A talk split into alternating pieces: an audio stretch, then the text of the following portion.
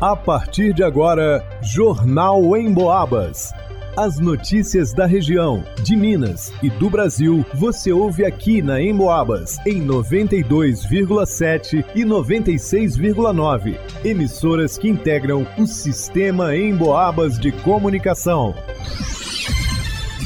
Leonardo Duque. Golpe do WhatsApp segue fazendo vítimas em São João Del Rei e região. Polícia orienta como não cair nas mãos de estelionatários. Vanusa Rezende. Secretaria de Saúde de São João Del Rei realiza campanha de multivacinação nas áreas rurais no sábado, dia 17. Luana Carvalho. Albergue de Santo Antônio realiza arraiá beneficente em apoio ao lar de repouso dos idosos. Marcelo Alvarenga. Canal Tiradentino do YouTube Minas Negras Gerais promove roda de conversa.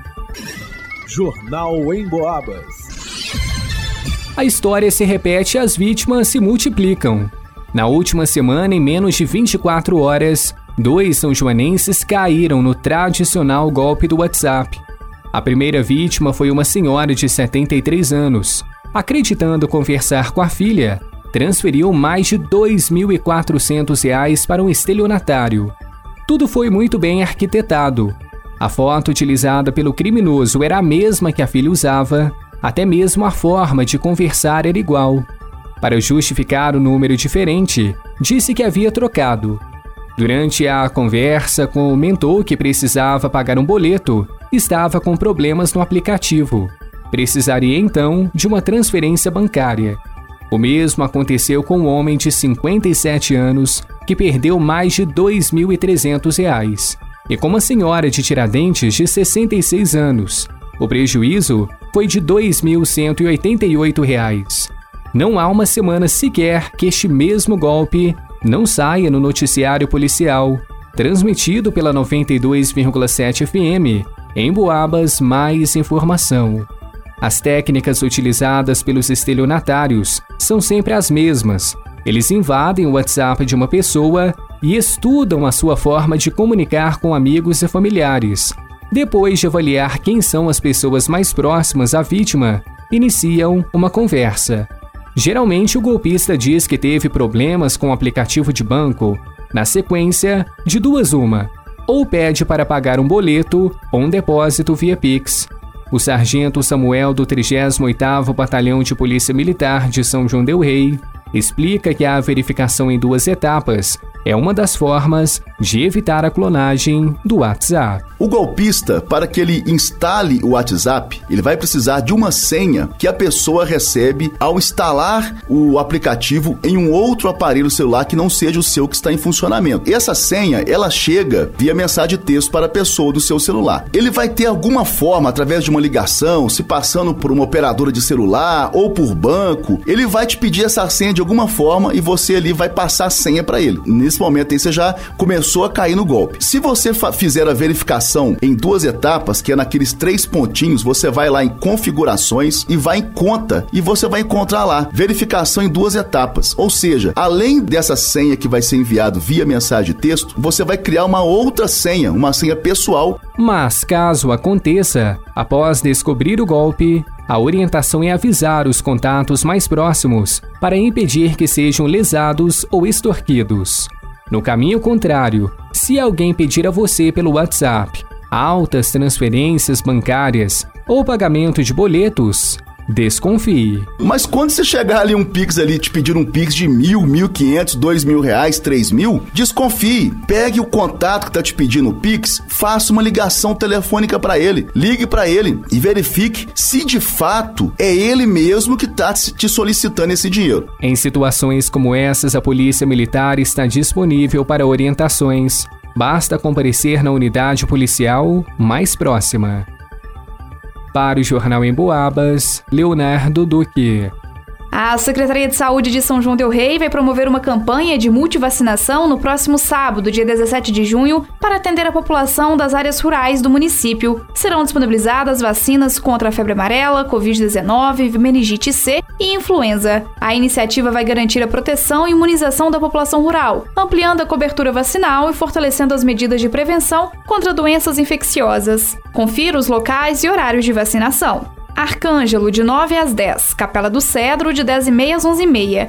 Vendinha de meio-dia a uma. Chaves de 1h30 às 2h30. Valo Novo de 9 às 11, Zoeira de 11h20 ao meio-dia, Januário na parte da tarde de 1 às 3. Povoado do Bengo de 9 às 9h30, Povoado do Fé de 9h40 às 10h30, Caburu de 11 ao meio-dia, Caxambu de meio-dia e 20 às 13h50, Mumberra de 2h30 às 3 da tarde. E Trindade de 3h15 às 3h45. Povoado de Emboabas na parte da manhã, de 9 ao meio-dia e meia, e no Morro Grande, de 1h30 às 2 A Secretaria de Saúde orienta que os moradores das áreas rurais separem o cartão de vacinação, documento de identificação e, se possível, o cartão do SUS. A multivacinação é uma oportunidade para atualizar as vacinas em atraso e proteger-se contra doenças que podem ser prevenidas. A Secretaria de Saúde incentiva a participação de todos os moradores das áreas rurais e reforça a importância da imunização para a saúde individual e coletiva. Para o Jornal em Boabas, vá no Usa Resente. O Albergue Santo Antônio está convidando a toda a comunidade para participar do seu arraiá beneficente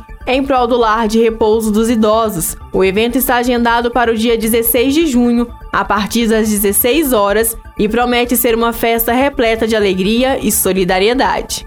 Com o objetivo de arrecadar fundos para apoiar o lar de repouso, o Arraiá Beneficente trará participação especial de João Miguel Cavaquinista, Sidney Violeiro e Edmar do Clube da Seresta para animar a festa. O Arraiá será uma oportunidade para a comunidade se unir em torno dessa causa nobre. Todo o valor arrecadado durante o evento será destinado ao lar de repouso dos idosos, a fim de melhorar as condições de vida e oferecer um atendimento de qualidade aos residentes. Portanto, marque na sua agenda, dia 16 de junho, a partir das 16 horas, no Albergue Santo Antônio, localizado à Praça Dom Elvésio, número 50, no bairro Dom Bosco, o telefone para contato é o 32 3371 8383. Para o Jornal em Boabas, Luana Carvalho.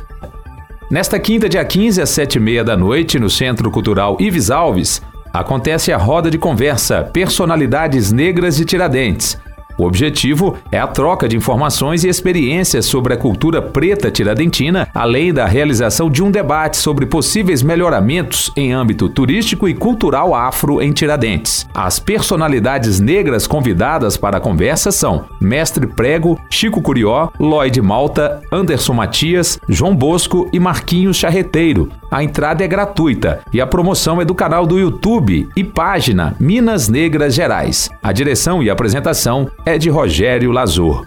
Para o Jornal em Boabas, Marcelo Alvarenga.